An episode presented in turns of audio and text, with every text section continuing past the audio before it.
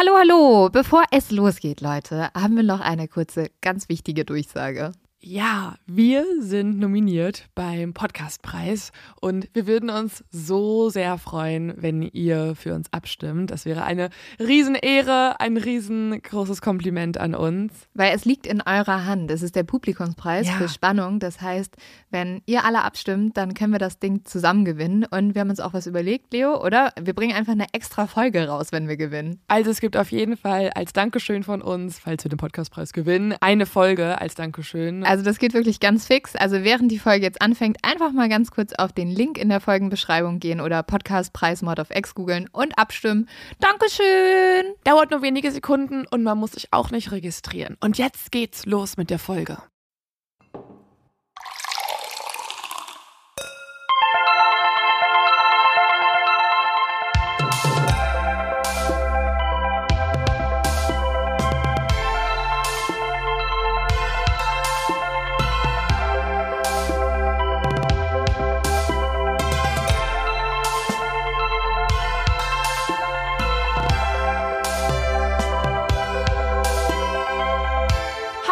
Und herzlich willkommen zu der großen Sommerfolge bei Mord of X. Ja, wir sitzen hier mit einem Kaffee und haben es uns gemütlich gemacht und freuen uns, heute eine ganz besondere Folge für euch zu haben, wo wir alles beantworten, was ihr uns gefragt habt. Wir haben auch tatsächlich drei Fälle sogar mitgebracht, die wir euch heute erzählen. Wir hatten das ja schon mal. Es gab ähm, früher irgendwann mal die, ich glaube, es war die 50. Folge, Mhm. vielleicht war es auch die Winterfolge, irgendwas, irgendwas mit einem Thema.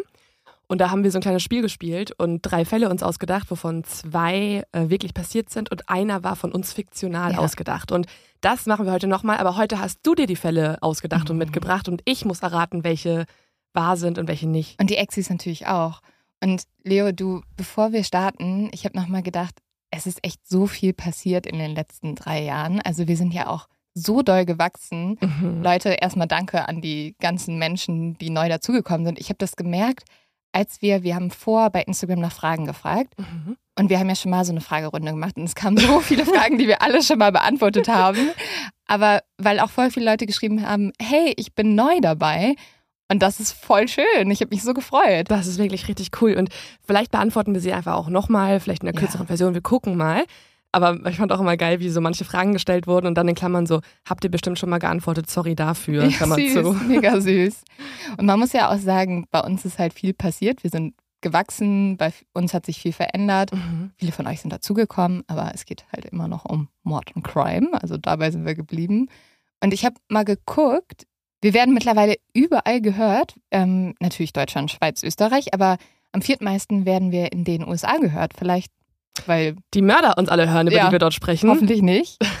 Und es gibt ja mittlerweile Exi-Mamas, es gibt Exi-Omas, es gibt auch Exi-Papas, Exi-Studenten, Die werden auch Exi-Schüler. öfter mal zu unseren Tours mitgeschleppt. Ähm, da gibt es übrigens auch eine Frage zu. Aber die werden ja dann auch alle zu Exis. Ja. Es gibt auch Exi-Babys, haben wir neulich gehört. Es gibt Babys, die nur mit unserem Podcast einschlafen können.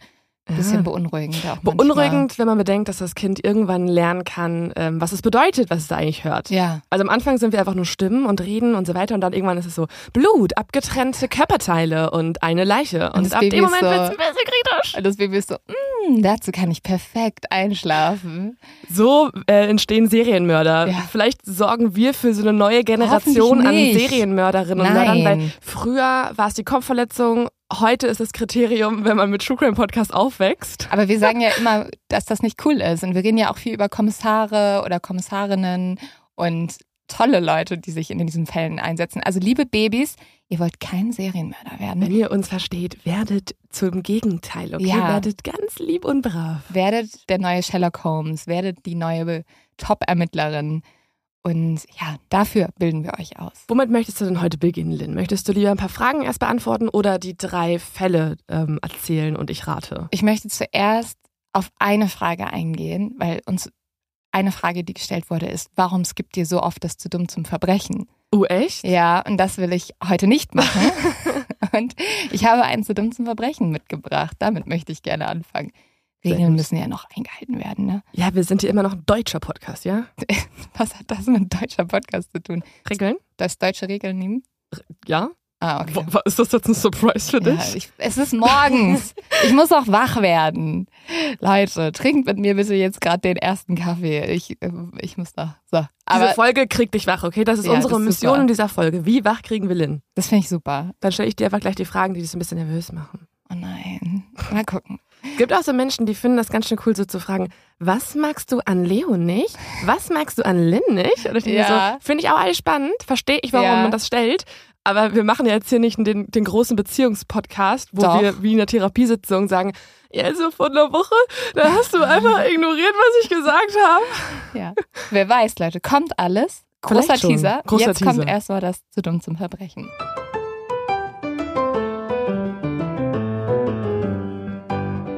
Das ist ähm, relativ kurz, aber auch relativ dumm. Es geht um einen Insassen in einem Gefängnis in Mississippi. Und der hat einfach beschlossen, dass es eine gute Idee ist, vier Monate bevor er eh freigelassen worden wäre, auszubrechen und dann in so ein Haus einzubrechen und dort den Vater und die Tochter als Geisel zu nehmen, What? Warum? weil er wurde dann mittlerweile von der Polizei verfolgt. Dann wollte er alles daran setzen, dass die ihn bloß nicht fassen und wieder ins Gefängnis bringen. Ja, das Problem ist, das hat nicht funktioniert. Die haben das alles entschärft und haben ihn dann gefasst, wieder ins Gefängnis gebracht. Und dort sitzt er jetzt 40 Jahre, weil er Nicht vier Monate warten konnte. ja, und weil er halt diese zwei Personen als Geisel genommen hat.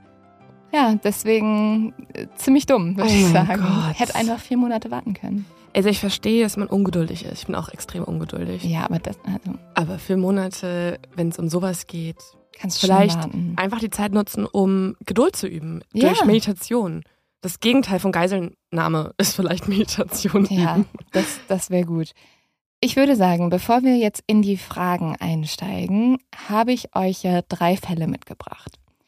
Nur ist diesmal was bei diesen Fällen anders. Nämlich zwei der Fälle, die ich euch erzählen werde, stimmen und einen haben wir uns ausgedacht. Mhm. Und ihr müsst jetzt raten, und Leo, du auch, weil du weißt das ja noch nicht. Und auch nur mich hörst du. Also wenn die anderen jetzt raten, bringt dir das gar nichts gerade. Ja, aber die können ja auf Social Media raten und wir verraten erst am Ende der Folge, welcher Fall richtig war. Oder verraten wir es erst nächste Woche? Wow. Nein, ja. wir verraten es schon. Wir sind ungeduldig. Wir sind. Ja, wir wollen ja doof. deine Reaktion da mit drin haben. Ja, genau. Ich werde dir jetzt drei Fälle vorstellen und dann musst du entscheiden, welcher erfunden wurde. Ich bin sehr gespannt. Also ich bin wirklich gespannt. Richtig doll.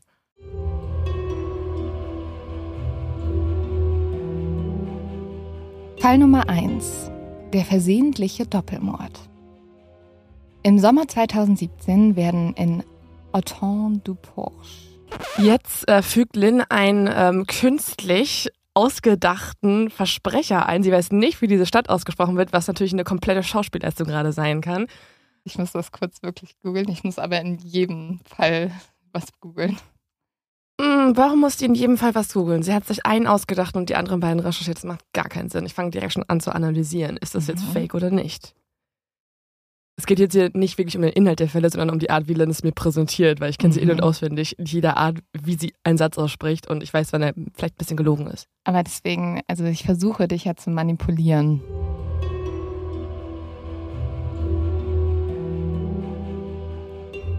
Im Sommer 2017 werden in Autant de Perche, einer kleinen französischen Gemeinde mit ca. 1500 Einwohnern, zwei Männer tot aufgefunden.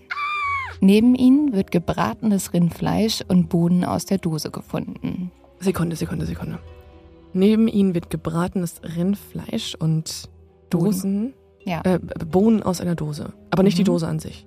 Doch, die Bohnen sind halt in der Dose. Also sowieso Dosenravioli, nur Dosenbohnen. Okay, also eine Dose Bohnen. Eine Dose Bohnen. Aber, das, aber die sind, das ist offen. Also die Dose ist offen.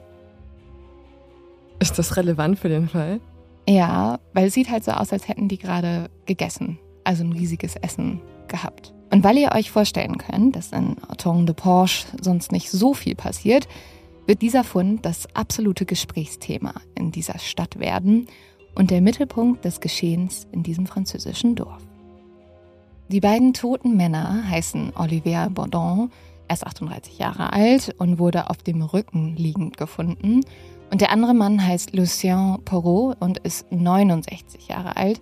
Der wurde tot aufgefunden, während er noch an diesem Terrassentisch saß, vor einem halbfertigen Teller. Auf diesem Teller lag etwas Camembert, ein teilweise aufgegessenes Baguette und ein Glas Wein stand dort. Wie französisch soll ein Teller aussehen? Ja, es ist in Frankreich. Und ein bisschen Croissant. Und man muss sagen, es gibt keine Anzeichen für einen Angriff oder einen Kampf. Es gibt außerdem keine Hinweise darauf, dass es ein Raubüberfall war oder dass es einen Einbruch gegeben hat. Es gibt jetzt eine Zeugin, die sich meldet. Das ist eine Nachbarin und die hat die beiden am vergangenen Donnerstag um 6 Uhr morgens in der Wohnung von Perrault entdeckt und hat angenommen, dass die beiden einfach betrunken eingeschlafen sind und jetzt ihren Rausch vom Vorabend ausschlafen würden. Also die hat die gesehen, wie sie dort schon so Mhm. zusammengesackt lagen, aber hat dann niemanden informiert, weil sie hat gedacht, sie lässt die einfach in Ruhe, bis es denen wieder besser geht. Mittags ist die Frau dann aber nochmal wiedergekommen und hat festgestellt, dass die beiden Männer sich immer noch nicht bewegt haben und hat dann vergeblich versucht, sie zu wecken. Das Ganze war erfolglos.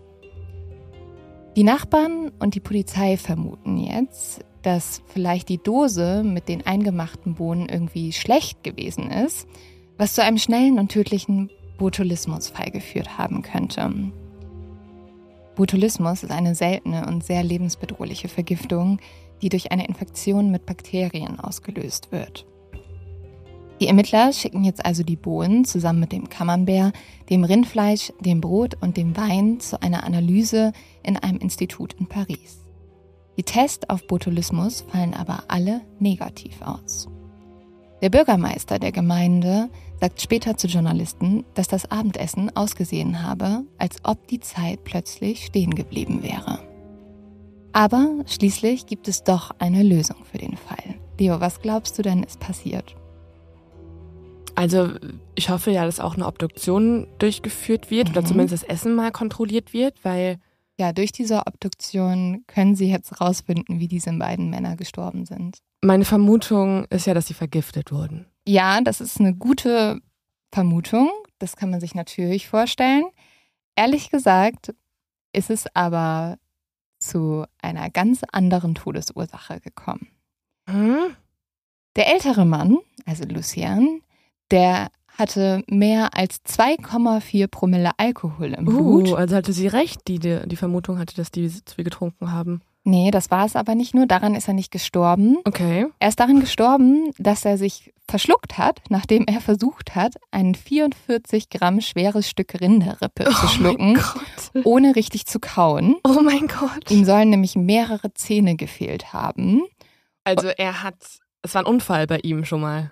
Ja, und jetzt kommen wir zu dem absolut absurdesten Zufall ever. Weil die Ärzte vermuten, dass der jüngere Mann, Oliver, der hatte eine genetische Herzerkrankung.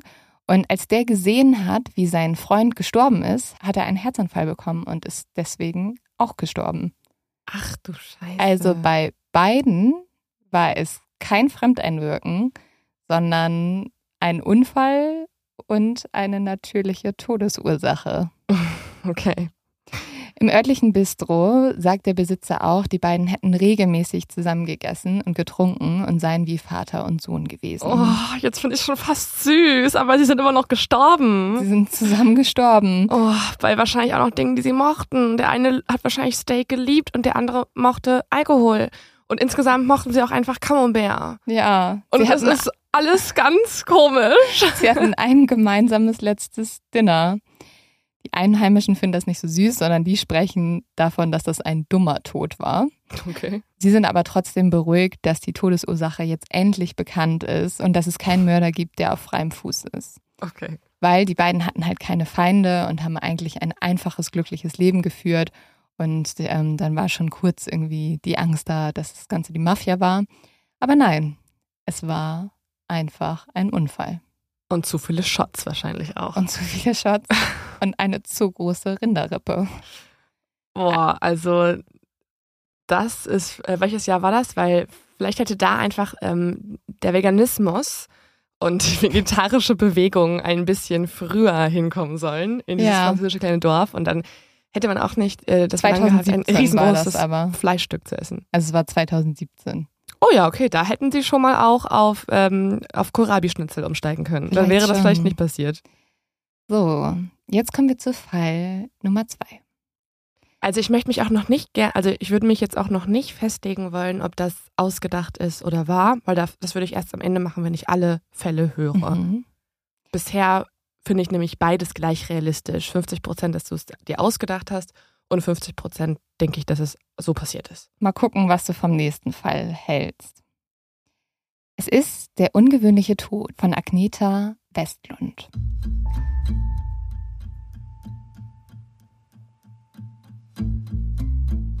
Wir wissen ja, dass aus Schweden viele gute Krimis kommen. Es ist aber jetzt nicht als der gefährlichste Ort zum Leben bekannt. Vielleicht spielt die Fantasie der schwedischen Autoren deswegen auch manchmal etwas verrückt. Man braucht halt Spannung in einem Land, in dem es sonst eher ruhig zugeht. Wenn hier ein echter Mord passiert, dann findet dieser erst recht seinen Weg in die Nachrichten.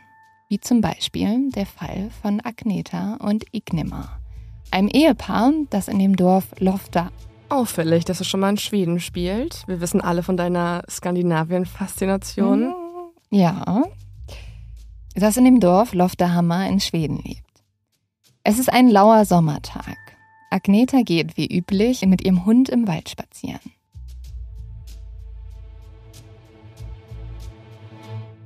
Diesmal kommt sie aber nicht wieder. Also geht Ignimar los, um seine Frau zu suchen. Dann der Schock. Er findet ihre Leiche im Wald. Sie wurde schrecklich zugerichtet. Sofort ruft Ignimar die Behörden an und führt sie zur Leiche seiner Frau. Und wie in fast jedem Mordfall schauen sich die Behörden in der Regel zuerst den Lebensgefährten des Opfers an. Hatte Ignimar selbst oder irgendjemand in Agneta Westlunds Umfeld einen Grund, sie zu töten? Irgendwie ist die Vorstellung, dass ein verrückter fremder Mörder im Wald auf ein Opfer lauert, doch sehr absurd.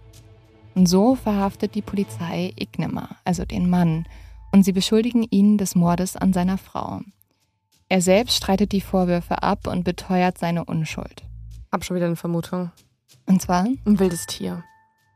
Weil du hast das ja schon so ein bisschen angeteased, dass, ähm, also im ersten Fall war es ja auch dann eine Todesursache, Mhm. wo man erstmal nicht mit gerechnet hätte und auch die nicht irgendwie auf Mord oder Totschlag oder so hindeutet. Und ich glaube, das zieht sich jetzt durch alle drei Geschichten. warte mal ab.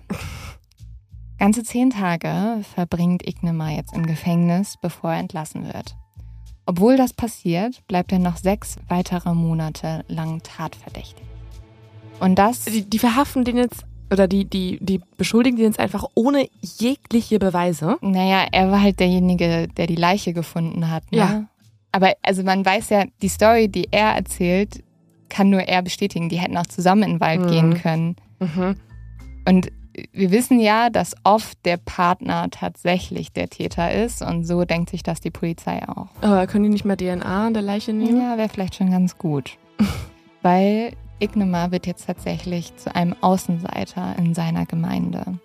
Niemand will etwas mit einem Mann zu tun haben, der verdächtigt wird, seine Frau umgebracht zu haben. Schließlich lässt die Polizei den Verdacht gegen Ignimar fallen. Trotzdem bleibt natürlich die Frage, wer hat die Tat dann begangen? Die Antwort ist etwas ungewöhnlich. Die Polizei schaut sich jetzt die Leiche nochmal genauer an. Und Jetzt erst, nach so ein paar Monaten. ja, und sie Mhm. bemerken jetzt etwas Ungewöhnliches an der Leiche. Ah, jetzt okay. An der Leiche befindet sich Fell. Oh Gott, sorry. Ich glaube einfach schon, dass du es dir ausgedacht hast, deswegen muss ich lachen. Eigentlich ist es überhaupt nicht lustig. Sie nehmen fälschlicherweise an, dass dieses Fell von einem Hund stammt. Nachdem Agnetas Wunden dann genauer untersucht wurden, wird festgestellt, dass das alles zu einem Elch passt. Mhm. Ähm, und ich habe dir tatsächlich ein paar Fakten zu Elchen mitgebracht. Okay. Ein Elch ist die größte heute vorkommende Art der Hirsche und kann nicht selten bis zu 800 Kilogramm wiegen. Das ist so viel wie ein kleines Auto. Und Elche sind riesig. Die haben bis zu 2,3 Meter Schulterhöhe. Da kommt dann nochmal der Kopf und das Geweih drauf. Also die Tiere sind wirklich sehr, sehr groß. Und obwohl Elche normalerweise Konfrontation mit Menschen vermeiden, gibt es immer wieder Fälle, bei denen die Tiere Menschen verletzen. Ist das wirklich so? Ja, also Okay. es ist tatsächlich so. Jetzt habe ich eine neue Angst bei mir Vor Elchen? ja, entdeckt. Eigentlich, wenn man in Schweden ist, hofft man ja immer drauf, einen Elch zu sehen. Ja, genau, deswegen. Ich hätte das auch immer sehr cool gefunden, aber wenn ich jetzt weiß, dass die anscheinend Menschen angreifen. Vielleicht nach diesem Fall findest du es nicht mehr so cool. Mhm. Wir müssen uns jetzt mal anschauen, wie die Polizei die Tat rekonstruiert. Agneta Westlund soll bei einem Spaziergang mit ihrem Hund auf einen Elch gestoßen sein. Das Besondere an dem Elch, und jetzt Leo halte ich fest, er war betrunken. Was? Der Elch hat zu viele gegorene Äpfel gegessen. Das machen übrigens viele Tiere ganz gerne mal, vor allem auch Affen und Elefanten. Und wahrscheinlich hat sich der Hund dem betrunkenen Elch zu sehr genähert und ihn daraufhin erschrocken. Statt zu fliehen, ist der Elch dann in den Angriffsmodus gewechselt und Mhm. in der Panik hat er Agneta erwischt und sie getötet. Und der Hund konnte noch abhauen. Der Hund konnte noch abhauen. Mhm. Igmar erzählt später den Medien, dass die 300 Menschen bei der Beerdigung seiner Frau alle gedacht haben, dass er selbst seine Frau getötet habe. Nachdem die Behörden Igmar dann aber entlastet haben, verklagt er sie, weil sie ihn ja fälschlicherweise des Mordes beschuldigt haben und ihn ja auch eingesperrt haben. Ähm, tatsächlich gab es auch einen Tierexperten, der zu dieser Tat befragt wurde und er sagt, er kann total nachvollziehen, wie die Polizei Agnetas Tod mit einem Mord verwechselt habe. Es sei schließlich selten, dass ein Elch einen Mensch tötet. Da ist es zunächst wahrscheinlicher gewesen, dass eine andere Person Agneta getötet hat. Igmar hatte also quasi Glück, dass er im Jahr 2008 gelebt hat, in einem Jahr, in dem es bereits Gentests gab und man feststellen konnte, dass, Tierische DNA.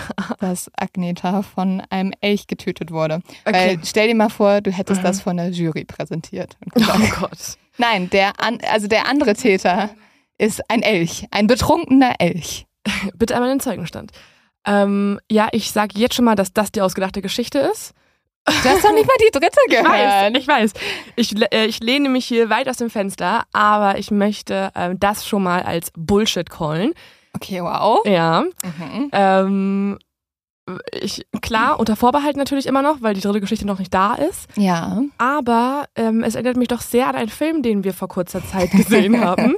Und ich weiß jetzt nicht, ob du einfach vielleicht dann doch nicht so kreativ beim Geschichtenausdenken warst. Wir haben nämlich vor kurzem Mhm. äh, den Film gesehen von Thomas Winterberg. Warum hast du so ein gutes Regisseur Gedächtnis? aus äh, Skandinavien. Ja, also im Film, für alle, also du hast ihn ja mit mir gesehen, Mhm. aber für alle, die ihn noch nicht kennen, äh, es ist von einem sehr guten Regisseur, Thomas Winterberg, und es geht darum, dass ein Mann, ein Kindergärtner, der Pädophilie beschuldigt wird, obwohl er es nicht getan hat. Also ein Mädchen denkt sich das aus im Kindergarten und die ganze Stadt verschwört sich gegen ihn und stößt ihn aus ihrer Gemeinschaft aus.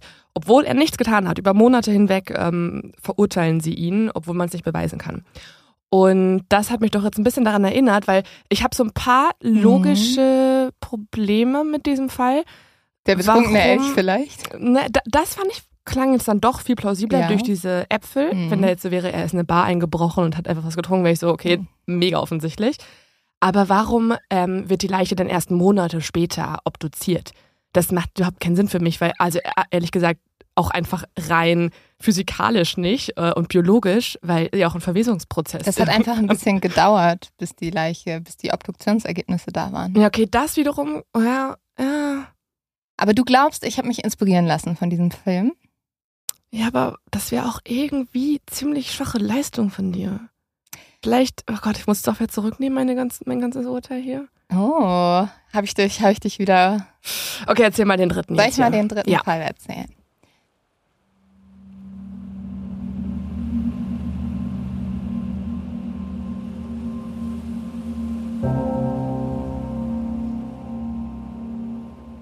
Unsere dritte Geschichte heißt Der achtarmige Tod.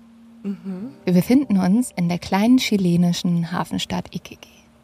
Die Stadt ist bekannt für ihre wunderschönen Strände und ihre Lage an einer riesigen Düne, die viele Touristen im Jahr 2012 vor allem als Instagram-Hotspot oder als Startrampe für Paragliding-Flüge nutzen. Gonzalo Munchos ist Meeresforscher und kommt eigentlich aus Santiago de Chile. Im Laufe seines Lebens hat er aber schon von überall auf der Welt atemberaubende Tiere erforscht. Nur einen Traum konnte sich Munchos noch nicht erfüllen, eine neue Tierart zu entdecken und nach seiner verstorbenen Mutter zu benennen. Vor der Küste tummeln sich hier tausende Arten. Fische, Haie, Wale, aber auch Tintenfische und Kalamare. Der perfekte Ort, um eine neue Art zu entdecken. Vor allem, weil sich unter den einheimischen Fischern das Gerücht um einen neuen riesigen Tintenfisch verbreitet. Er soll lachsfarben sein und sich auf die Jagd von Pinguinen spezialisiert haben. Manu. Die Gerüchte über das Vorhaben von Munchos verbreiten sich wie ein Lauffeuer. Viele Einheimische versammeln sich jetzt am Hafen, an dem Munchos mit einem kleinen Forschungs-U-Boot seine Expedition startet. Übersetzt heißt Munchos kleines U-Boot übrigens Carruache Parakraken, Kutsche für Kraken. Selbstironie kann man dem Mann schon mal nicht absprechen. Während Ramirez in der Krakenkutsche in die Tiefe des Ozeans taucht, um seiner neuesten Entdeckung auf den Grund zu gehen, wird die Situation unerwartet turbulent. Munchus verschwindet und taucht nicht, wie erwartet, nach zwei bis drei Stunden wieder auf. Küstenwache kontaktiert sofort die Polizei. Der Forscher ist jetzt einfach schon zu lange verschwunden. Die Polizei beginnt mit intensiven Ermittlungen, um herauszufinden, was mit Munchos geschehen sein könnte. Eine Woche nach Munchos Verschwinden wird das U-Boot, Kutsche für Kraken, beschädigt an einem felsigen Riff entdeckt. Es wirkt, als ob es in einen Kampf verwickelt gewesen sein oh. könnte. Anfangs konzentrieren sich die Ermittlungen auf Drogenkuriere. Drogenkuriere, die unter Wasser mit ja. Forschern kämpfen? Ja, also die zum Beispiel hätte das U-Boot ja auch auftauchen können und vielleicht ist Munchos aber auch auf ein anderes U-Boot gestoßen und hat irgendwie illegale Aktivitäten mhm. bemerkt, weil diese Stadt mhm. ist tatsächlich sehr nah an der Grenze. Und vielleicht haben halt Drogenhändler seine Anwesenheit als eine Bedrohung gesehen mhm. und ihn deswegen angegriffen. Etwa zwei Wochen nach dem Vorfall entdeckt die Polizei bei der genaueren Untersuchung der Spuren am U-Boot dann aber Abdrücke von einem großen Tentakel. Als die Ermittler diese Informationen zusammentragen, dämmert ihnen eine unheimliche Möglichkeit.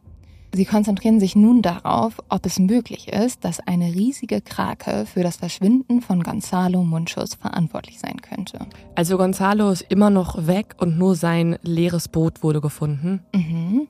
Hm. Die Ermittler konsultieren jetzt Meeresbiologen und Forscher, um mehr über das Verhalten von Kraken zu erfahren. Dabei erfahren sie, dass es durchaus Kalmar, also Krakenarten gibt, die aggressiv sind und Boote angreifen können, wenn sie sich bedroht fühlen. Dieses Wissen eröffnet ihnen eine neue Möglichkeit. Eine große aggressive Krake könnte Munchos U-Boot angegriffen haben, als es zu nah an sein Revier kam. Die Ermittlungen führen zu einer schockierenden Erkenntnis. Ein seltenes und besonders großes Exemplar eines Humboldt-Kalmars, das aufgrund einer genetischen Anomalie lachsfarben ist, könnte der Übeltäter sein. Oh Gott, dieser, die Kellerkrake. Dieser riesige Kalmar, der normalerweise Beute in die Tiefen des Ozeans jagt, könnte durch menschliche Aktivitäten gestört worden sein und in einem Anflug von Aggressionen das U-Boot von Munchos angegriffen haben. Humboldt-Kalmare gehören zu den größten wirbellosen Tieren der Welt. Die größten Exemplare können Längen von über 15 Metern erreichen, wobei die Tentakel allein mehrere Meter lang sein können. Diese imposante Größe ermöglicht es ihnen, sich in den dunklen und wenig erforschten Tiefen des Meeres zu bewegen. Und die nächste Angst ist unlocked. Ja. Jetzt habe ich auch noch Angst vor lachsfarbenen Kalmaren. Die Geschichte verbreitet sich damals wie ein Lauffeuer und die ganze Stadt ist schockiert über die unerwartete Wendung. Gonzalo Munches wird posthum als Opfer eines ungewöhnlichen Naturphänomens betrachtet. Mm. Also drei sehr komische Fälle mit ungewöhnlichen Todesursachen. Was denkst du, Leo, nachdem du jetzt diesen dritten Fall auch noch gehört hast? Boah. Boah, die sind ja alle einfach sehr komisch, sehr, ja. sehr absurd. Aber ich glaube. Hast du mehr Angst vor Kraken oder vor Elchen? Oder vor, vor Bakterien? Vor Kraken, weil die Elche sind ja nicht immer betrunken und auch nicht mhm. immer aggressiv. Die Kraken wiederum oder die Kalmare, die sieht man nicht und dann tauchen die anscheinend einfach auf und ziehen einen rein oder was. Von denen ja. habe ich jetzt mehr Angst. Also Chile wird nicht mehr bereist. Keine Ahnung. Aber ich glaube trotzdem weiterhin, dass du dir den zweiten ausgedacht hast. Sollen wir jetzt schon auflösen? Ich machen, weiß es Machen wir nicht. erst die Fragen und lösen am Ende auf? Ich würde sagen, das machen wir so. Oh, Wir beantworten jetzt erst ein paar Fragen und ganz am Ende verrate ich euch, welcher Fall stimmte und Also- welcher nicht. dir ist schon klar, dass ich würde sagen 50 Prozent hier zum Ende springen und sich die Antwort anhören. Die kommen ja dann wieder. Dann müsst ihr trotzdem noch die Fre Folgen hören. So funktioniert das nicht. Ihr müsst jetzt erst durch die ähm, Antworten durch und dann dürft ihr das Ende hören. Oh Mann, da sind wir so unterschiedlich. Du bist wirklich da so, nee, da gedulden wir uns jetzt. Ja. Und äh, dann, ähm, so, so bist du auch tagsüber. Jetzt machen wir erst diese Aufgaben und dann gehen wir ein Eis essen. Und ich bin so, wir gehen jetzt erst ein Eis essen und dann kümmere ich mich um die Aufgaben. Damit haben wir doch direkt eine Frage beantwortet, nämlich was sind eure Unterschiede? Und ich glaube, da habt ihr einen. Mhm. Ich weiß nicht, ich würde sonst auch noch sagen, dass wir auch noch unterschiedlich darin sind. Du bist immer sehr optimistisch und ich mache immer so ein Erwartungsmanagement, dass ich erstmal denke, alles wird viel schlechter sein, um dann nicht so enttäuscht zu sein, Mhm. oder? Ja, vielleicht ein bisschen auf Projekte bezogen. Aber ich kann mich auch gut stressen. Ja, Also das ist stimmt. natürlich ist immer schwer so zu verallgemeinern. ja. Aber ja, manchmal. Aber das ist ja fast wieder das gleiche wie mit dem Eis. Ich denke so, ja, es passt schon. Also es wird schon Ja. irgendwie, es wird schon irgendwie hinhauen. Und am Ende bin ich mit einem fast Burnout und ähm, Heulkrampf äh, im Bett und kann Ja. nicht schlafen, weil es nicht hingehauen hat. Und du bist so, ich stress mich einfach die ganze Zeit, aber dafür klappt's am Ende. Und ich bin, ich bin die ganze Zeit ein bisschen gestresst. Und dann, das ist so deine Lösung und meine Lösung ist, ich stress mich nicht. Und dann bin ich richtig krass gestresst. Ich weiß aber auch nicht, was besser Ich ist. auch grad Obwohl deine nicht. Methode ist, glaube ich, schon besser. Ich, ich wünsche manchmal, ich wäre da so ein bisschen, dass ich mich mehr entspannen könnte bei einigen Sachen. wir sind ja dann auch so, wenn eine Person, das habe ich eher das Gefühl, ich weiß nicht, ob das Leute in solchen Freundschaften auch haben oder vielleicht auch in Beziehungen, Mhm. Dass wenn eine Person ähm, irgendwas hat und da so ins Extrem geht, dass die andere dann so ein, in so einen Modus übergeht, Mhm. dass die die da rausholen möchte und das gar nicht gerade ist. Also ja. ich habe es fast noch nie erlebt, dass wir uns beide gleichzeitig gestresst haben. nee, Wir können uns zwar gleichzeitig freuen, so ist es nicht, dass die andere Person dann traurig ist, nur weil die andere sich freut. das wäre schockierend, wenn Das wir das nicht könnten. Stell dir mal vor. Aber es ist halt immer so, die eine Person beruhigt dann die andere. Wir sind eine Symbiose. Ah. Yin und Yang. Ja, getrennt bei der Geburt, Leute. Nein, aber damit haben wir auf jeden Fall schon mal die erste Frage beantwortet. Ich muss euch leider sagen, wir werden es nicht schaffen, alle eure Fragen zu beantworten, weil es waren über 1000 Fragen, Boah. Leute. Wow. Ja. Ich Also- habe es gerade mal runtergescrollt ähm, und ich dachte, es endet irgendwann, aber dann hat sich da immer wieder noch Ja. was Neues aufgetan und dieser Balken an der Seite wurde immer kleiner. Ja. Der wurde nur noch ein Punkt am Ende. Wir werden versuchen, die Fragen zu beantworten, die am meisten kamen. Mhm. Also es haben sich viele wirklich gedoppelt. Eine Frage, die öfter kam, ähm, die Mhm. sehe ich hier gerade auf unserem Instagram Story Tool, äh, ist nach ähm, Live-Auftritten. Kommen wir Oh. nochmal ähm, live auf die Bühne? Gibt es eine weitere Tour? Wir überlegen gerade, wir haben unfassbar viele Projekte. Das heißt, es ist noch nicht zu Mhm. 100% klar, ob wir nächstes Jahr auf Tour gehen. Wir wollen gerne, also wir versuchen es, wenn es irgendwie möglich ist. Aber wir haben gute News für euch, weil es gibt ja noch zwei Live-Auftritte, zu denen man kommen Genau, kann. also falls ihr bei der letzten Tour nicht dabei wart oder falls auch schon, gibt es die Möglichkeit, sich einen neuen Fall anzuhören. Und zwar sind wir am 1. September, also jetzt schon in ein paar Tagen, in Dienstlaken. Und Aber da gibt es den alten Tourfall. Genau, da ja. gibt's unseren aktuellen großen Tourfall. Ja, Und dann gibt's am, das letzte Mal. Also danach werden wir den nicht mehr live auf der Bühne erzählen. ich glaube, es sind noch so 200 Tickets über oder so. Letztens, ich weiß es Ja. gar nicht ganz genau. Also es gibt nicht mehr so viele Tickets. Ähm, falls ihr also nochmal auf der Tour dabei sein wollt, ist das in Dienstlaken möglich. Ich glaube, wir treten auch in so einem coolen Burgtheater auf, Ja, oder? es ist auch Open Air. Es das passt gar nicht sehr gemacht. gut zum Fall an sich. Wird mega spannend. Und falls ihr einen neuen Fall euch anhören wollt live, könnt ihr aufs Festival Here and Now kommen. Da treten wir in Köln auf Ja. Und stellen was ganz Neues vor. Ja, das wird spannend. Ich glaube, das machen wir auch mal ein bisschen mehr Das ein Tag so eine später. typische Podcast-Folge, oder? Wollten wir das ein bisschen mehr machen? Ja, tatsächlich wollte ich ja letztens eine Folge aufnehmen Ja. und dann haben wir kurz davor innegehalten und überlegt, dass das eigentlich der perfekte Fall Ja. für diesen Live-Auftritt sein könnte, weil es ist eine abgefahrene Geschichte, nicht zu hart, nicht zu blutig. Also sowas ist ja auch immer merkwürdig, dann sich abends mit einem Glas Wein anzuhören. Mhm. Ähm, das heißt, es ist, ähm, ja, es ist ein spannender, spannender Plot und da treten wir am 2. September auf. Genau, also es gibt schon noch Möglichkeiten, wo ihr uns sehen könnt. Wir sind auch auf dem Superblumen in München. Oh, das sind wir dann am 3. September. Ja. Wir haben drei intensive Tage. Ja, also ihr habt noch genug Möglichkeiten. Kommt vorbei, wir freuen uns riesig. Das finde ich auch eine spannende Mischung. Ne? Dann bist du auf dem Superblumen und gehst erst zu irgendeinem ähm, Deep House DJ, dann kommst du zu Mod of X, hörst den Mordfall an. Mhm. Kommt mit der und dann Stimmung gehst an. du zu Imagine Dragons und bist richtig am Abfeiern. Wir gehen dann auch zu Imagine Dragons. Wenn die auftreten, treten die auf? Ja. Ah. Es treten richtig viele große Künstler und Künstlerinnen Und auf. wir natürlich auch. Und crazy True Crime Podcasts sind vorhanden. Kommt vorbei. Kommen wir zu einer Frage, die fand ich ganz lustig, aber Mhm. ist auch eine berechtigte Frage. Warum Mord, Leo?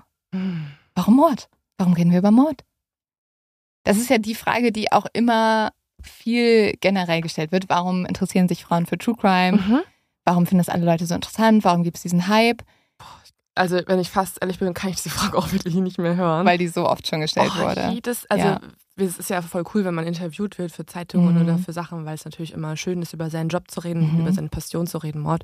Ne, aber halt Recherche und so. Ja. Aber das kommt wirklich jedes Dann handeln, so Copy-Paste. handeln wir sie jetzt ganz schnell ab. Ehrlich gesagt, ich finde es persönlich, dass diese Fälle einfach so viel hergeben. Da sind so viele Themen Mhm. drin. Politik, Geschichte, was wir alles schon behandelt haben. Ja, und es sind Geschichten immer, ne? Ja. Also in vielen Podcasts hörst du ja eher so Anekdoten aus dem Mhm. Leben von Leuten, was die so lustig finden, was sie generell einfach finden. Also viel Meinungspodcasts und so, was ja auch irgendwie sehr spannend sein kann. Und ich finde, das, das, das kann man in verschiedenen Momenten total gut hören. Aber es gibt wenig so Storytelling-Podcasts. Ja. Und ich glaube, deswegen ist True Crime auch an sich erfolgreich, weil man eine komplette Welt äh, Mhm. auf einmal betreten kann. Und Mit vielen Emotionen. Genau. Du bist irgendwie, du hast Angst, du bist wütend. Eine Folge kann aber auch sehr inspirierend sein. Und ich liebe ja Cold Cases, was ich ja schon hier sehr oft äh, erwähnt habe Ja. und auch zum Leiden vieler Hörerinnen und Hörer ähm, manchmal auch schon besprochen habe hier.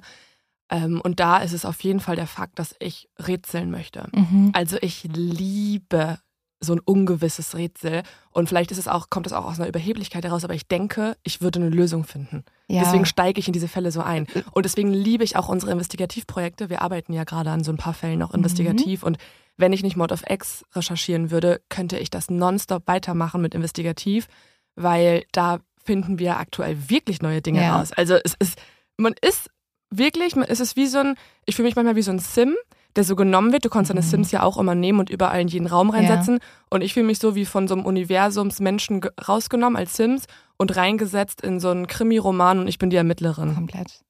Ja, absolut. Das ist aber tatsächlich auch eine Frage, die super viel gestellt wurde.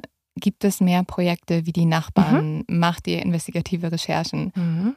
Und dann kam natürlich auch immer die Frage, welche Fälle sind das? Das können wir euch nicht verraten, zumindest Mhm. jetzt noch nicht, weil das würde unsere Recherchen in den Fällen tatsächlich erschweren oder nicht mehr möglich machen. Aber sollen wir vielleicht so ein paar Oberthemen mal nennen? Wir arbeiten ja gerade an vier Investigativprojekten.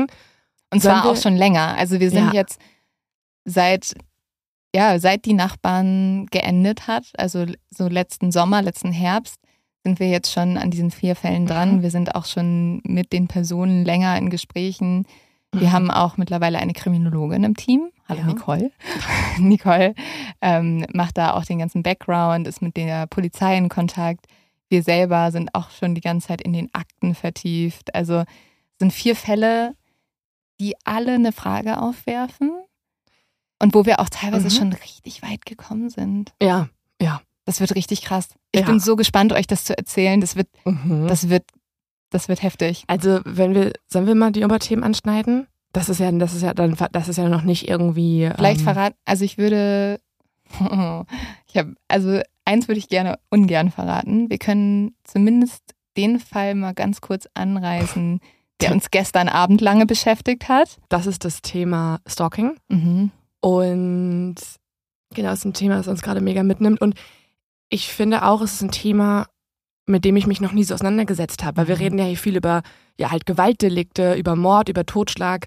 Und es ist super gruselig. Und das ist Fall eher so psychische Gewalt. Ja. Und das finde ich, boah, was das machen kann mit äh, zwei Ja. Leben, die wir uns anschauen und eben auch das Leben von einem Stalker. Es ist, und man muss noch ganz schön viel rausfinden.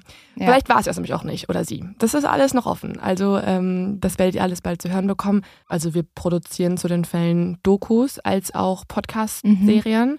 Also ihr könnt das unsere Recherche dann auch per Video begleiten und sehen. Das machen wir übrigens alles und da sind wir mega stolz drauf mit unserem eigenen Team und unserer eigenen Firma. Auf X Productions. Mega stolz. Ja. Aber auch die Ursache für sehr viele Stressmomente. Ja. Also der, der, da Ja. haben wir doch den Bogen gespannt zum Anfang dieser Folge.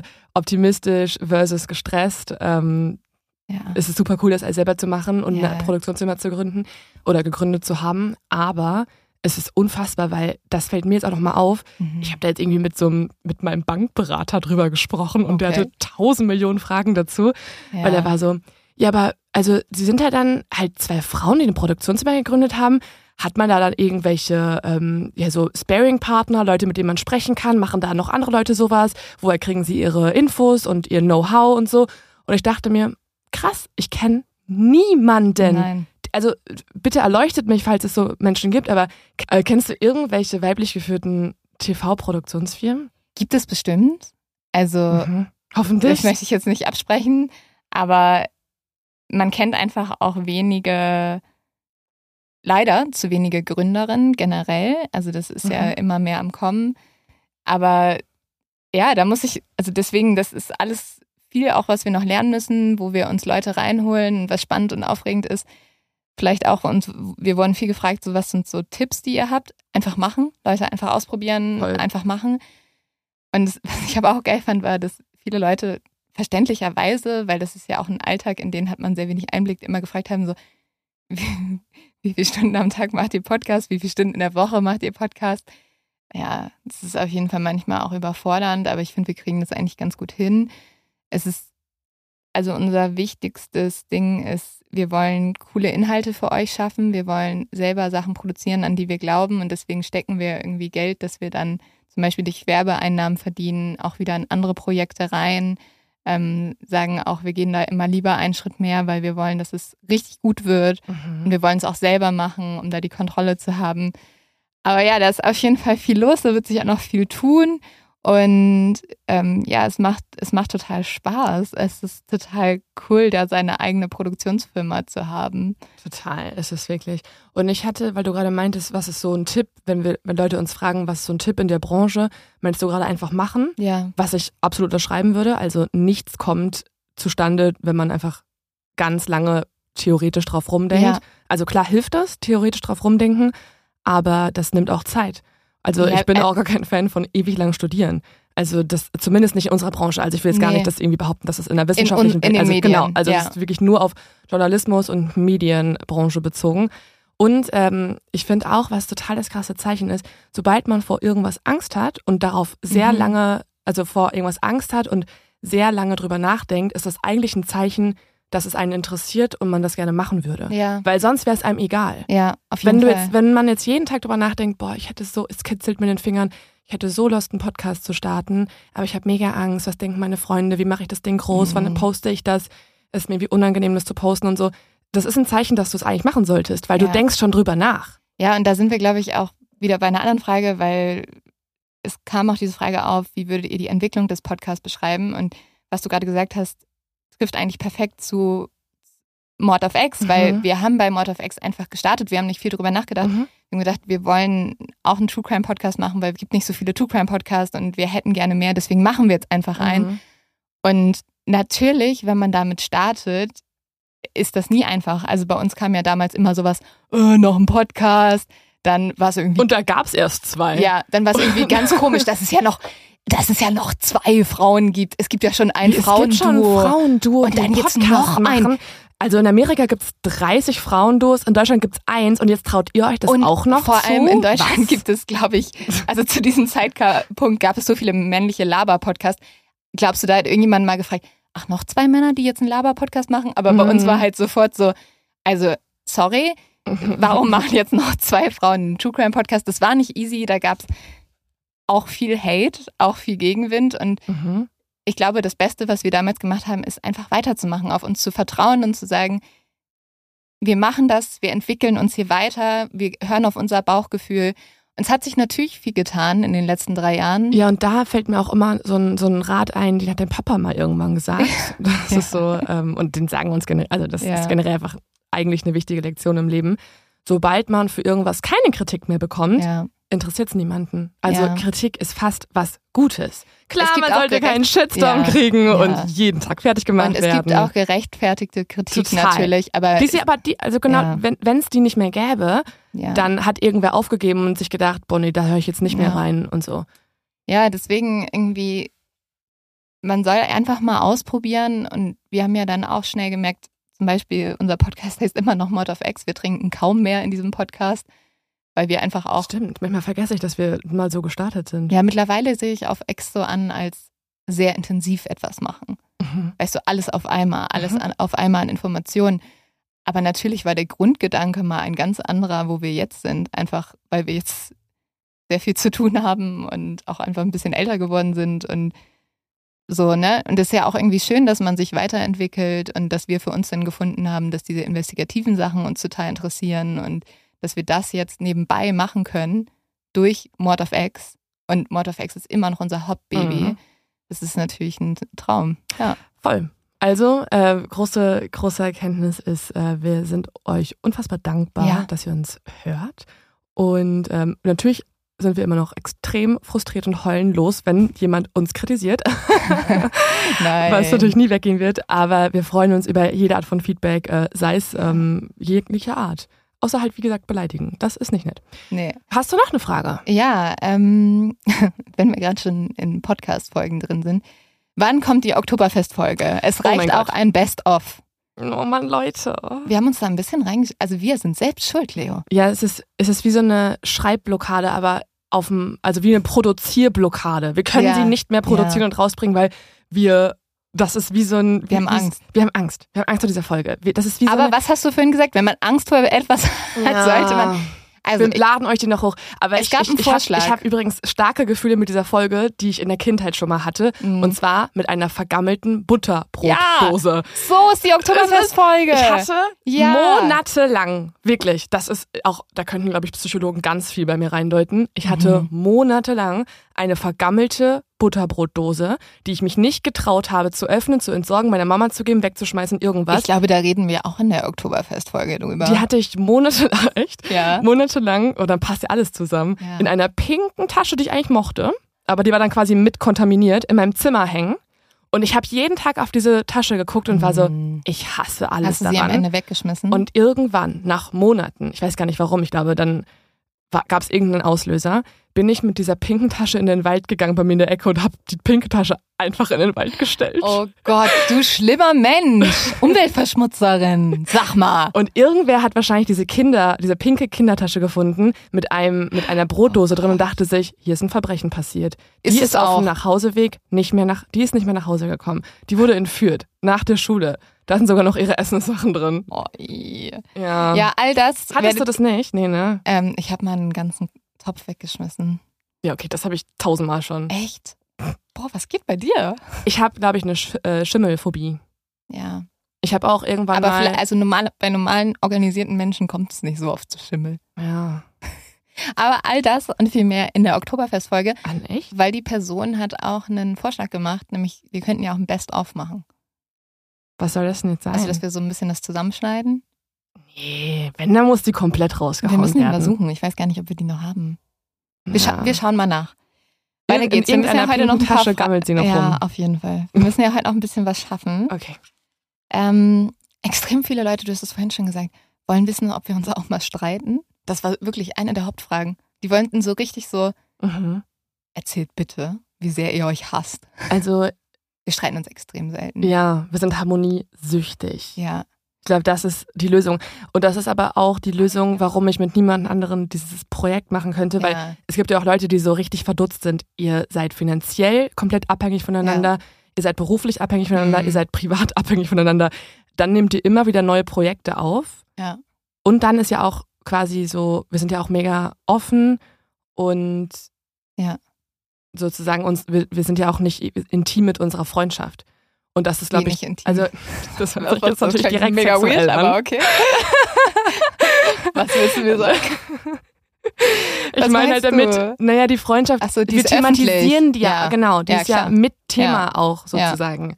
Und das ist ja, also wenn ich das bei so Ja. Instagram-Couples sehe, bin ich immer so, krass, dass ihr eure Beziehung zum Thema eurer Persönlichkeit ja. macht und eures Profils und so, finde ich immer total bemerkenswert, weil ich hätte total Angst, dass von außen ja. dann jemand sagt, ich bin eher auf äh, der Seite von dem Mann, weil ich finde, sie war voll unnett zu ihm. Aber das ist, ich glaube, das Ding ist bei uns, das denke ich mir immer wieder, es gibt keinen Mensch auf der ganzen Welt, der mich so gut verstehen könnte wie du.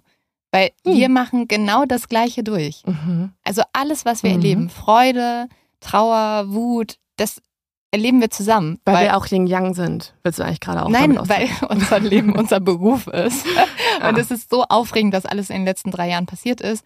Und ich hätte das alleine nicht gekonnt. Nee. Niemals. Niemals. Deswegen, ich finde, es ist eher auch so ein Ding, so man weiß, man braucht die Person. Ich brauche niemanden so sehr wichtig. Oh Gott. So, ich wüsste nicht, so, was ich machen sollte. Diese Folge wird hoffentlich nicht von deinem Freund gehört. Ach so, ja, die gibt's ja auch noch. Den brauche ich auch ein bisschen. Ja. Aber Dazu kamen auch ein paar Fragen die von, ich glaube, ein bisschen verwirrten Leuten. Irgendwas haben wir früher mal erzählt, wo Leute das genommen haben und wie ja. so ein Gerücht weitergesponnen haben. Zum Beispiel wurde ich, eine Person hat drei Fragen gestellt, das war immer die gleiche Person. Ist Lins Bruder Leos Freund? Ist Lins Mitbewohner Leos Freund? Nein. Ist Leo die, der Mitbewohner ja, von.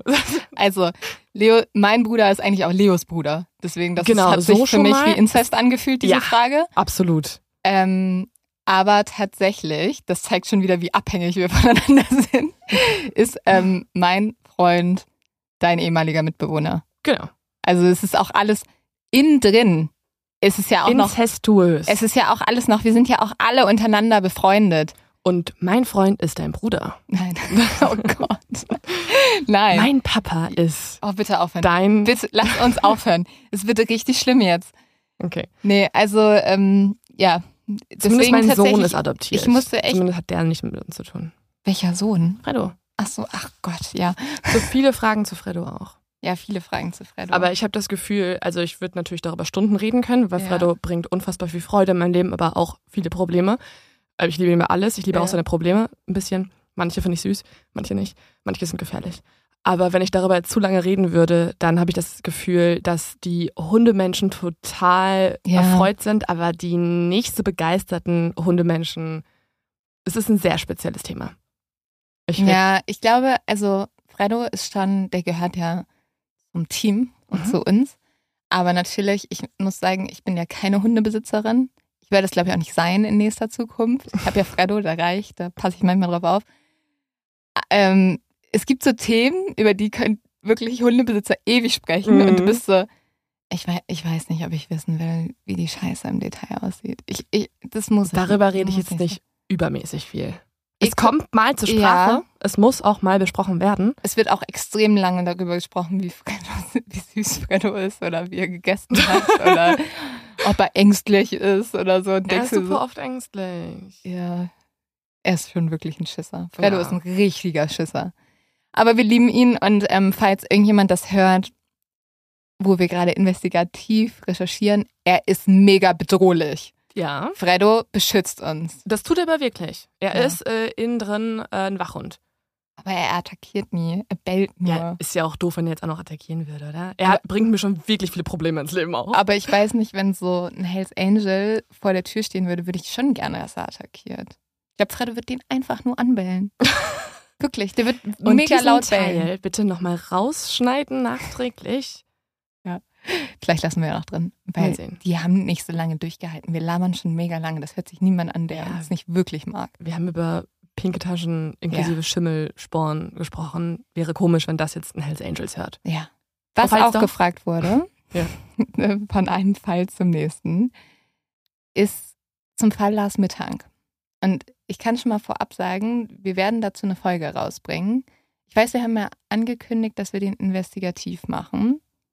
Wir mhm. haben den auch mal anrecherchiert und haben uns mit Leuten getroffen, haben mit Leuten gesprochen. Wir haben diesen Fall abgebrochen. Das war auch eine Frage, ob es manchmal Fälle gibt, die wir nicht mehr machen. Gerade bei Investigativ ist es oft so, dass wir auch schon viele Fälle angegangen sind, mhm. auch Monate Arbeit da reingesteckt haben und dann beschlossen haben, wir werden diesen Fall nicht weitermachen.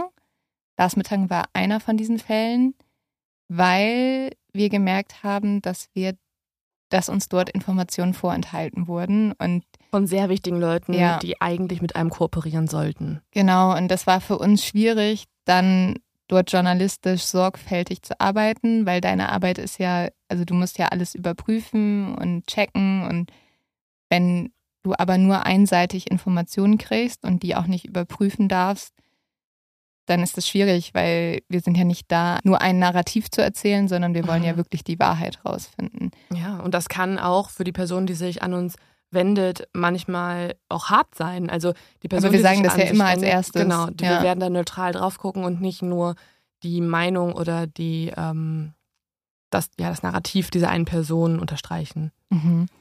Aber dazu nochmal eine ganze Folge, wird es, glaube ich, geben irgendwann. Ähm, genauso ein Fall, nach dem auch viel gefragt wurde und den ich auch mal reingenommen habe, weil es, glaube ich, einer der Fälle ist, über den ich dich am meisten reden hören habe, zumindest privat bei uns, Frauke Liebs. Mhm.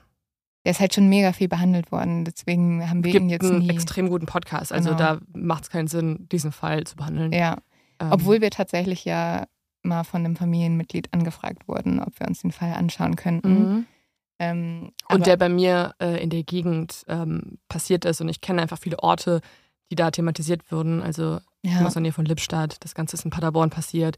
Ähm, meine Eltern waren am Wochenende in Höxter unterwegs. Also es ist so, es ist so sehr äh, heimatverbunden und deswegen hat man zu dem Fall insgesamt auch ein, eine andere Verbundenheit, ein anderes Gefühl. Aber ich finde auch, wenn es da einfach Journalisten gibt, die sich damit schon lange auseinandersetzen, dann, dann wird der von, von fähigen, guten Leuten schon anrecherchiert und behandelt. Ja, das sind zum Beispiel deswegen zwei Fälle, die wir einmal, weil der schon so groß aufgearbeitet wurde, uns nicht mehr angeschaut haben und der andere halt aufgrund dieser Probleme, die wir in der Recherche hatten. Ähm, genau, es hat noch jemand gefragt, ob wir mal den Fall Lady Di machen. Also Lady Diana. Diana. Ja. Ja, Leute, er ist auch schon unfassbar lange in Produktion. Ich glaube, ich habe damit vor Weihnachten mhm. angefangen. Also ja. diese Recherche ist schon sehr lange, ehrlicherweise ad acta gelegt worden irgendwann, weil ich da noch andere Fälle hatte. Nutzen wir das jetzt, um das erste Mal einen kleinen Teaser zu machen hier eigentlich? Ja. Also er wird in Zukunft kommen. Im Oktober können wir sagen. Im Oktober? Oh ja. Oh Gott, jetzt willst du ja richtig viel schon raushauen hier. Ja, wir sagen jetzt erstmal nur Oktober, kein Datum, gar nichts. Okay. Und es kommt auf eine Art und Weise, die ihr nicht erwarten werdet. Also ihr Aber ihr könnt es überall hören, das können wir schon mal sagen. Aber ihr werdet nicht erwarten, was es sein Nein. wird. Also ihr seid jetzt so, hä, was, wie? Nein, ihr, könnt, ihr werdet, also ich würde wetten, dass niemand erwartet, was im Oktober kommt, auf die Art und Weise, weil es noch nie da gewesen ist. Ich bin aber so aufgeregt darauf und ich glaube, es wird eine der coolsten Projekte überhaupt werden. Ja. Es wird mega. Ihr könnt es überall hören. Ah. Ja, ich will nicht mehr sagen. Aber ihr werdet den Fall Lady Diana hören. Ihr werdet den hören können. Ganz, ganz bald. Wo müsst ihr ein bisschen aufpassen? Ich glaube, wir werden jetzt immer so ein paar kleine Hinweise streuen. Mhm. Jetzt ja? seid ihr die kleinen Detektivinnen und Detektive hier. Äh, mit diesem kleinen Auszug aus der Podcast-Folge, diversen Hinweisen auf Social Media und vielleicht auch so ein paar verstreuten Tipps in den nächsten mhm. Podcast-Folgen, werdet ihr das Rätsel lösen können und schon vorm Oktober wissen, was kommt vielleicht. Vielleicht, wenn ah! ihr gut seid. Oh mein Gott, aufregend! Sehr aufregend. So, Leo, oh und ähm, ja. Direkt ganz schwitzig. Äh, damit würde ich sagen, haben wir jetzt auch echt lange mit euch gequatscht, oder? Oh Gott, es gibt eine Frage, ich gucke gerade rein und die triggert mich natürlich direkt. Gibt es Updates zum Long Island Serial Killer? Da haben wir noch gar nicht drüber gesprochen in den Podcast-Folgen. Ich ja. habe dazu auf Instagram ein paar Stories hochgeladen, weil an dem Tag, als es passiert ist, dass man da jemanden mhm. festgenommen hat, war ich direkt so aufgeregt. Ich habe direkt ja. mein ganzes Glas verschüttet. Ja, ich weiß. Wo roter Saft drin war und es sah sehr blutig Chaos, aus. Ja. und meine Wand ist seitdem mit sehr vielen roten Spritzern vorhanden. Das vor allem bei einer True Crime Podcasterin irgendwie ein bisschen weird aussieht, aber okay. Es gibt, äh, es gibt tatsächlich ein Update. Es wurde jemand festgenommen, den äh, die Polizei verantwortlich sieht für die für die Serienmörderstrecke vom Long Island Serial Killer. Und zwar ähm, es ist ein Architekt namens Rex Heuermann, der wurde von den Behörden verhaftet und man will ihm nachweisen können, dass er für die Morde am Gilgo Beach verantwortlich ist. Da haben wir eine Folge zu produziert, die ist unfassbar spannend, fand ich zumindest, mhm. weil wir mhm. haben da auch ein Profiling erstellt, ja. darüber spekuliert, wie ist der Täter wohl? Dass es ein Mann war, war ziemlich klar. Er hat auch danach mit gruseligen Anrufen die Angehörigen der Opfer verfolgt mhm. und gestalkt. Er hat ähm, höchstwahrscheinlich einen hohen Bildungsgrad. Er hat auch ich glaube, Briefe geschrieben zumindest. Aber der Mann, der jetzt verurteilt wurde, das war doch auch so ein Architekt, oder? Mhm. Und jemand, passt, der eigentlich eine genau. total, also eine Familie zu Hause ja, hatte. Es passt nämlich total zu unserem damaligen Profiling aus der Folge. Also ich habe mir die auch nochmal kurz angehört, weil ich wollte so ein bisschen abgleichen, wie unsere Vermutungen damals waren, ob die passten. Und ich fand es schon, weil ähm, es ist jemand, der ein Doppelleben geführt hat. Ja. Und wir haben uns auch immer gefragt, wie kann es sein, dass jemand in Long Island, also so gut über eine Stunde mhm. entfernt von New York, Frauen ermordet, aber in New York wiederum die Opfer stalkt. Ja. Und es macht Sinn, weil Rex Heuermann, der Architekt, hatte sein Büro in New York und seinen Wohnsitz am Gilgo Beach. Oh. Das heißt, er ist immer gependelt. Und er hatte auch krasse Kunden. Er hatte sogar, glaube ich, Nike als Kunden. Also er Was? hat für gute Unternehmen gearbeitet. Er ähm, war ein renommierter Architekt, hat trotzdem irgendwie in der Bruchbude gelebt. Das machte wiederum keinen Sinn. Wurde aber von seinen Nachbarinnen und Nachbarn als absolut durchschnittlicher Familienvater bezeichnet, ah. der nebenbei einfach über zehn Frauen anscheinend ermordet hat. Unfassbar. Oh. Unfassbar. Ja, dieser Fall macht mich auch fertig. Vielleicht machen wir auch irgendwann mal so eine Update-Folge zu allen möglichen Fällen. Ja, also wenn es da ein Gerichtsurteil gibt, dann würde ich da gerne ja. nochmal drüber sprechen, wenn es auch noch mehr ja. zu erzählen gibt. Das sind gerade die einzigen Sachen, die ich wusste. Ähm, man denkt, dass auch äh, die aktuelle Polizeichefin da eine große Rolle spielt. Echt? Ja, dass die sozusagen das vorangetrieben hat, also ah. wegen ihr überhaupt nur aufgedeckt wurde, dass es der Rex Heuermann mhm. ist, weil mh, mm, die, Long Island Police Department hatte super viele interne Intrigen, äh, mhm. Korruptionsvorwürfe, sie haben irgendwelche Hinweise nicht ernst genommen. Äh, es gab, ja, es gab einfach viele Probleme intern und dann kam jetzt halt eine neue Chefin dorthin und wegen ihr ist da nochmal einiges ins Rollen gekommen. Also vielleicht müssen wir auch über sie mal eine Folge ja. machen, als Vorbild sozusagen. Auf jeden Fall. Ja, das ist ein Fall, also das ist ein Fall wirklich, wo ich damals während der Aufnahme, ich weiß noch genau, wo ich die aufgenommen habe und wie, wie nah mir das ging, weil mhm. das war ein, ein Fall, wo wir wirklich realisiert haben, es gibt draußen irgendwo einen aktiven Serienmörder, mhm. der aktiv mordet und nicht gefasst wurde bisher. Ja. Und diese Vorstellung in New York, wo man ja vielleicht mal Urlaub machen möchte, so gruselig. hat mich so fertig gemacht. Und dass das jetzt gelöst wurde, das ist, und das sozusagen in Mord of X-Geschichte, in der Zeit, wo wir den Podcast machen und wo es jetzt irgendwie in das vierte Jahr geht von Mord of X, dass es in dieser Zeit gelöst wurde, fand ich äh, super aufregend. Eindruckend, ja. Das wird aber hoffentlich noch mehrmals passieren. Ja. Weil wir machen diesen Podcast ja noch sehr, sehr lange. Das deswegen wir auch schon lohnt mal sagen. es sich auch, dass ihr die Cold Cases euch anhört, weil vielleicht werden die gelöst irgendwann. Ich hoffe auch, dass sich irgendwann im Fall Andreas Daso noch was tut. Das war mhm. natürlich auch eine sehr häufig gestellte Frage. Eigentlich ist ja Herr Dr. Strate nochmal gegen das zivilgerichtliche Urteil vorgegangen, hat Revisionen eingelegt. Das sollte jetzt im Frühjahr verhandelt werden. Mhm. Es war sogar ähm, tatsächlich zur Diskussion, ob wir vor Gericht aussagen sollten. Mhm. Das ist jetzt aber gerade auf Eis gelegt, weil der Rechtsanwalt von der Gegenseite verstorben ist. Das war eine natürliche Todesursache. Plötzlicher Tod, also ja. hatte keiner mit rechnen können. Und das erlaubt dem Gericht, so einen Prozess auch einfach ehrlicherweise hinauszuzögern. Ja. Also es gibt keine Regel, wann so eine Revision dann wieder neu durchgeführt werden muss. Also zumindest wurde uns das jetzt so gesagt. Und das äh, ist natürlich mega frustrierend, weil ja. man nichts machen kann. Auch also, für die Familie, total. total. Ja. Wir sind weiterhin in Kontakt mit der Familie ähm, vor allem mit Anja, weniger mit Andreas. Ja. Es ist auch einfach schwieriger natürlich. Mhm. Wenn es dort Updates gibt, melden wir uns jederzeit, werden das auch im Podcast weiter besprechen. Jetzt gerade heißt es erstmal warten. Ja. Wir hatten einen neuen Zeugen, der sich bei uns gemeldet hat und nochmal ein paar Hinweise innerhalb der Drogenspur gegeben hat.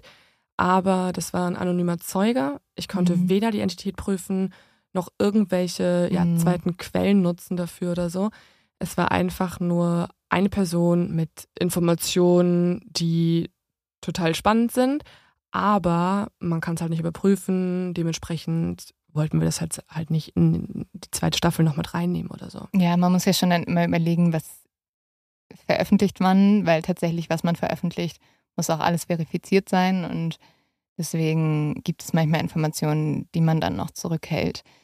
Aber diese Person wird von mir in regelmäßigen Abständen alle paar Monate angeschrieben, ob sie sich Mhm. jetzt traut, nochmal, also es gibt noch ein Familienmitglied, die das auch bestätigen könnte, was die Person Mhm. erzählt, einen entfernten Verwandten. Ähm, aber dadurch, dass sich die Personen, die Informationen haben, selber strafbar gemacht haben, Mhm. haben sie beide halt total Skrupel, mit der Presse zu sprechen, weil es nicht auf sie negativ zurückfallen soll. Ja, verständlich. Wir hoffen immer noch, dass sich mehr Leute bei uns melden in diesem Fall ähm, und vielleicht mit Informationen vorkommen. Das kann man auch alles anonym machen. Und ja, sobald sich da was tut, werdet ihr die Ersten sein, die es erfahren. Leo, ich finde, wir haben extrem viele Fragen beantwortet. Ja, dafür, dass wir so viel bekommen haben, haben wir extrem wenige der Fragen Ja. beantwortet, aber wir haben jetzt schon recht lang geredet, ja, voll. Vielleicht machen wir sowas irgendwann nochmal. Ihr könnt uns ja auch mal Feedback geben, ob ihr sowas auch spannend findet, ob ihr solche Folgen auch gerne mögt. Ähm, aber eine Frage ist ja noch offen geblieben, Leo. Welcher Fall war ausgedacht von den drei, die ich dir am Oh. Anfang vorgestellt habe? Hab ich schon wieder fast vergessen. Jetzt bin ich direkt wieder nervös. Äh, ja, erzähl. Ich hatte ja meine Vermutung schon geäußert, Ja, dass du- es der zweite ist. du hattest nicht recht. Nicht recht? Nein. Oh Mann, Oh, es war schon so- wieder nicht recht. es ich war letzten so- Spiel. Ich war so glücklich, als du diese Theorie aufgestellt hast mit diesem Film und so. Und da war ich so, okay, geh da rein, geh da rein. Wie, Oh, Aber wie unglaublich ist es, dass dieser Fall wahr ist. Dass wirklich Was? eine Frau von einem betrunkenen Hirsch, äh, von einem betrunkenen Elchen ermordet wurde. oh mein. Okay, warte, warte, warte, warte. Was ist denn dann wohl? Oh mein Gott. Was glaubst du jetzt? Den dritten? Dass der ausgedacht ist? Die Krake? Ja. Ausgedacht? Ja, die Krake ist ausgedacht. Oh mein Gott. Ja. Hä? Das war so ähnlich zum Film und ich war so, wie offensichtlich ist das denn? Ja. Vor allem, du meintest ja auch noch, als du dann so dich da äh, an, Mhm. die, an das Dokument gesetzt hast, meintest du noch so, ja, aber da muss ich mich ja schon von wahren Fällen auch ein bisschen inspirieren lassen Ja. und so. Und dann dachte ich halt, dass du dich dann von einem Film zumindest inspirieren lässt, um, um, um, das, um den ersten Start zu haben. Ich überlege natürlich auch immer im Kopf mit, wie ich dich am besten austricksen kann. Und ich bin sehr, sehr froh, dass das funktioniert hat. Schreibt uns doch gerne auch mal, ob es bei euch ebenfalls funktioniert hat, ob ihr den richtigen Fall als falsch anerkannt habt oder ob ihr auch auf meine Stories reingefallen seid. Jetzt habe ich doch nicht mehr so Angst vor Kalmaren. Nee, es gibt nur Killer-Elche. Also reisen wir im nächsten Urlaub eher nach Chile und weniger, Nein. weniger. Oh Mann, das ist ja voll gegen, was ich mit dir machen will. Ich will nach Schweden mit dir. ja, jetzt nicht mehr. Ah, shit. Zumindest nur in Gegenden, wo keine betrunkenen Elche rumrennen. Okay, das kriegen wir hin. Wir gucken, dass da keine Äpfel auf dem Boden rumliegen, die die Elche essen können. Oh Gott, Oh. das ist ja, also das, das muss ich direkt nochmal nachlesen, Ja. diese Geschichte. So, Leute. Und Also ich muss ja sagen, dieses Spiel macht mir sehr viel Spaß. ja, das sollten wir öfter machen. Nächstes Projekt. Nächstes Ein weiterer Podcast. Wir immer, klonen uns ja. erst, das ist die erste Mhm. Aufgabe. Dann starten wir noch ein weiteres Projekt, weil nur dann Ja. geht es tatsächlich. Sonst, also außer wir kriegen es irgendwie wissenschaftlich hin, dass unsere Schlafzeit auf zwei Stunden minimiert wird pro Nacht, ohne dass wir gesundheitlich, gesundheitliche Schäden davontragen. Dann könnten wir auch noch dieses Projekt starten. Aber ich finde das eine eigentlich ganz coole Idee. Wir brauchen einfach auch mehr Mitarbeiter. Das ist, glaube ich, auch die Lösung. Das ist, äh, ja, können wir das mal kurz sagen. Falls ihr im Journalismus Erfahrungen gesammelt habt, Ja. falls ihr in der Medienbranche arbeitet, falls ihr ähm, Erfahrungen habt mit Skripte schreiben, Autorinnen seid, Autoren oder so, Ambitionen habt, das zu werden, mit schon Erfahrungen, schickt uns gerne mal eine Initiativbewerbung. Ich glaube, was schon wichtig ist, hier zu sagen, also wir freuen uns natürlich über jeden, der sich bei uns bewirbt. Es kommen ja auch immer voll viele Bewerbungen rein. Für uns wäre aber jetzt gerade einfach schon wichtig, eine journalistische Vorerfahrung zu haben, weil es einfach viel Aufbauarbeit noch ist und wir nicht so Zeit haben, jetzt so viel jemandem beizubringen, sondern Mhm. da müssen einfach Vorkenntnisse schon vorhanden sein. Ja. Weil wir so viel Ja. unterwegs sind und es nicht sonst Wir schaffen. wären sonst einfach auch nicht wirklich gute Kolleginnen. Nee, Also nee, wir wollen euch auch gerecht werden und das können wir nicht, wenn, wenn noch nicht so viel Erfahrung da ist. genau. Da müsst ihr vielleicht erstmal noch ein paar andere Sachen machen und dann könnt ihr euch sehr gerne bei uns bewerben. Da freuen wir uns. Definitiv. Voll. Ähm, Ihr könnt ja. unsere Podcast-Idee klauen und drei Fälle erzählen. Nein, Nein, mach sag mal hier, nein. Dann verklagen wir euch. Dann- wir, wir, wir sichern uns das Patent auf diese, dieses Storytelling mit zwei ausgedacht. Das ich glaube, es das gibt's einfach auch ähm, schon. Ne? ja, safe. ja. Ja, okay, Mm. gut. Never mind. Vergesst, was wir gerade gesagt haben. Danke, dass ihr diese Folge dabei wart. Es war ja eine ganz besondere Folge. Nächste Woche gibt es wieder einen ganz normalen True Crime-Fall. Mhm. Wir hoffen, ihr habt jetzt euren Kaffee ausgetrunken, seid wach, so Hast wie du ich. deinen Kaffee ich habe ausgetrunken? meinen Kaffee ausgetrunken. Sehr schön. Und du bist jetzt auch wach, Ich bin wacher jetzt auch als am wach. Anfang, ne? Vielleicht haben es jetzt auch Leute zum Einschlafen gehört, dann schlaft ihr jetzt hoffentlich. Oder wenn ihr immer noch beim alten Mord auf Ex-Motto seid, dann habt ihr, seid ihr jetzt hoffentlich betrunken. Also ähm, ja, schön, dass ihr dabei wart. Cheers. Bis nächste Woche. Ciao.